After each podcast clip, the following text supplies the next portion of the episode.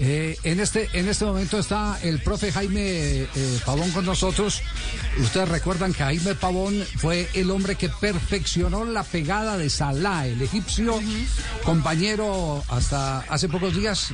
¿O todavía sigue siendo compañero? Sí, sí, sí, sí, renovó. no se va a ir nada. ah, renovó, renovó, sí.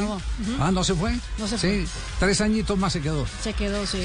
Lamentaron ah, en su contratico, entonces se quedó. Se queda en la pirámide quieta. Sí, sí. Hombre, yo tuve a Pavón en Atlético Nacional. Permítame un instantico, profesor Pavón, ¿cómo está? Eh, ¿Cómo, le van? Buenas tardes, un saludo muy especial para todos ustedes. Profe, eh, estamos eh, aquí en una maravillosa y amable discusión que nos lleva a pensar que en el fútbol, fíjese, Avilés Hurtado ha conseguido cinco goles en siete años de chilena es en este momento el goleador de chilena prácticamente del fútbol mundial. Claro. Del fútbol mundial. Eh, cuando era una jugada que se veía continuamente, que, la veía uno permanentemente. Y entonces nos hemos hecho la pregunta qué está pasando eh, con, ese tipo de, jugadas, con las gambetas, con las paredes, eh, con las chilenas. Bueno, de un concepto muy personal, pienso que el fútbol ha evolucionado en muchas cosas, ha cambiado. El fútbol eh, hoy día se manejan metodologías diferentes.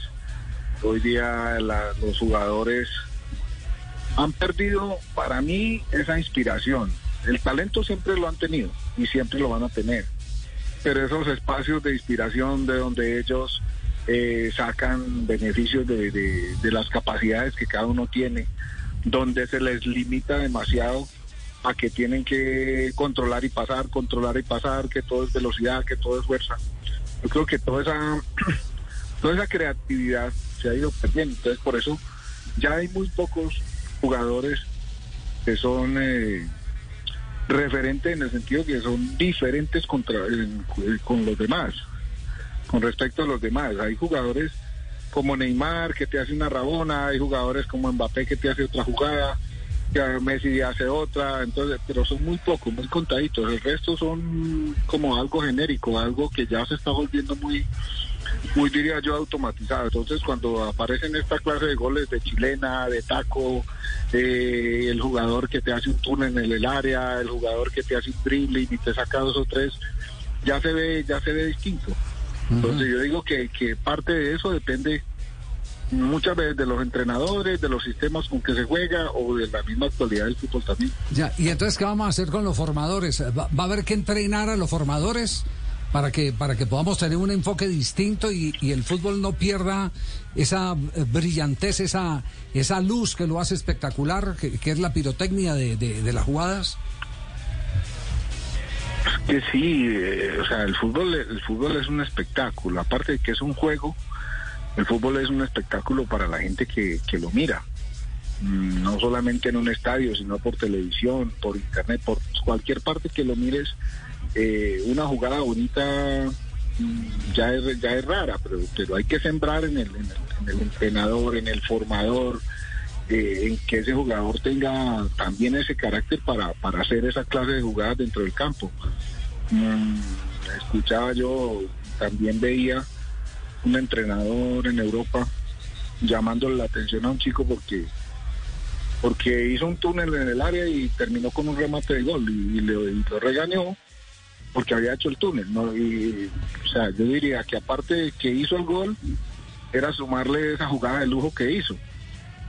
Eh, que, que lo valorábamos antes mucho, pero ya hoy no.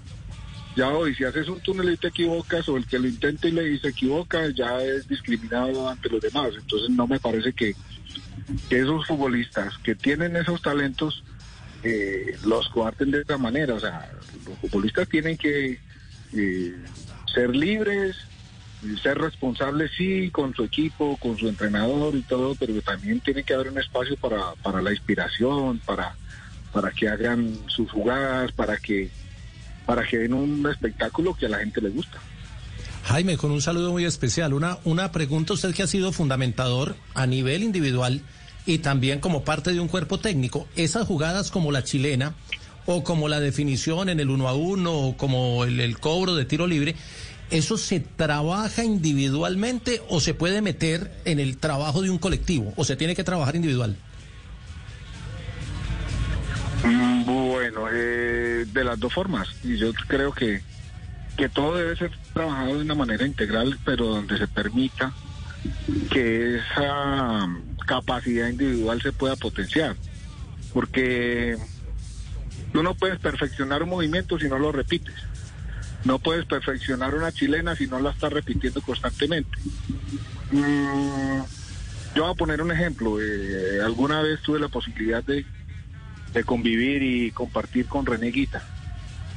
Y cuando René en los entrenamientos empezó a hacer el escorpión, lo hacía en un entreno, tuvimos la oportunidad de estar una vez por allá, creo, en Japón, en un torneo amistoso. René también lo hizo, lo aplaudían, hasta que lo perfeccionó y algún día le dio por tirarlo en el Wembley y quedó marcado para la historia. Pero si él no se hubiese atrevido desde los entrenamientos, no lo hubiera eh, ido trabajando, haciéndolo, repitiéndolo, quizás no tuviese la confianza con, que con la que lo hizo allá en el Wembley. Entonces, es más o menos como algo parecido. El fútbol, eh, la técnica se va adquiriendo luego de que se perfeccionan las habilidades y se van automatizando y se va creando esa confianza con base en la experiencia de cada uno. Ya. Eh, eh, usted, ¿Usted qué intentó con Salah, con Mohamed Salah? Eh, ¿Intentó más gambetas, intentó más chilenas, intentó más paredes? ¿Qué, qué, qué montaje eh, eh, tuvo para ofrecerle al egipcio hoy figura del fútbol mundial? Bueno, no, con él se trabajaron muchas cosas, partiendo desde lo mental, desde que él reconociera sus, capacidades, que se tuviera confianza, eh, que pateara mejor, que se moviera mejor, eh, en un trabajo pues que siempre estuvo largo, eh, él fue adquiriendo esa seguridad que necesitaba, porque no es que no, no hiciera las cosas bien, simplemente que cuando llegaba, por ejemplo, a anotar, no fallaba mucho.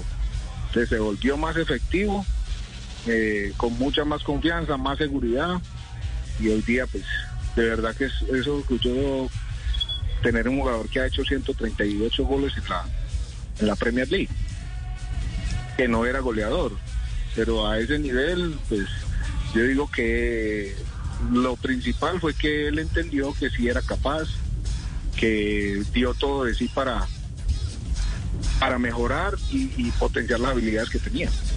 Profesor Pavón, ha sido muy interesante este, este aporte y creo que todos estamos llegando a la misma conclusión. Primera conclusión, el que está desapareciendo la filigrana del fútbol. Segunda conclusión, el que desaparece porque eh, los eh, técnicos tienen eh, el apremio de llegar rápido a ser técnicos profesionales y se desgastan muy poco en tareas individuales de formación. Tercera, porque les pagan muy mal en las divisiones inferiores, entonces no es atractivo quedarse en divisiones inferiores. Y, y la, la cuarta es el que eh, definitivamente eh, esto es una inversión de mucho tiempo y se requiere eh, tener el respaldo todo de una organización porque individualmente queda muy complejo uno enseñarle en el barrio pues al primero que se encuentra a, tirar gambetas y cosas por el estilo. Entonces todo esto tiene que ir de la mano con una organización eh, global, sin, sin ninguna duda. Eh, es- esas son las conclusiones que nos dejan. No sé si usted tiene algo más para, para concluir con, con nosotros explicando todo esto que nos dio el comienzo del programa con los goles de Avilés Hurtado. Pues a ver, primero, primero pensar eh, que el futbolista es un ser humano primero que todo. Que ese ser humano es sensible, que ese ser humano se mueve con base en su motivación, que ese ser humano hay que formarlo como persona, hay que crearle un, carácter eh, fuerte para que también sepa asumir los momentos difíciles que hay dentro de un campo de juego y que él, que él tenga esa confianza y esa seguridad para que cuando quiera hacer cualquier jugada o cuando salga a un campo donde hay miles de personas viéndolo, lo sepa hacer tranquilo y, y para ello pues hay un proceso que muchas veces comienza con algunos desde, desde muy niños compitiendo a alto nivel desde niños y, y en eso en eso sí hemos mejorado porque hoy día tenemos muchas posibilidades, muchos torneos nacionales, muchos torneos internacionales desde jóvenes Entonces la idea es esa, que todos eh, aportemos de a poquito para que para que esos jugadores sean mucho más eh, fuertes a la hora de, de representarnos en una selección mayor, por ejemplo. Muy bien. Gracias, profesor Pavón. Un abrazo. Bueno, a ustedes también un otro abrazo. Muy amable.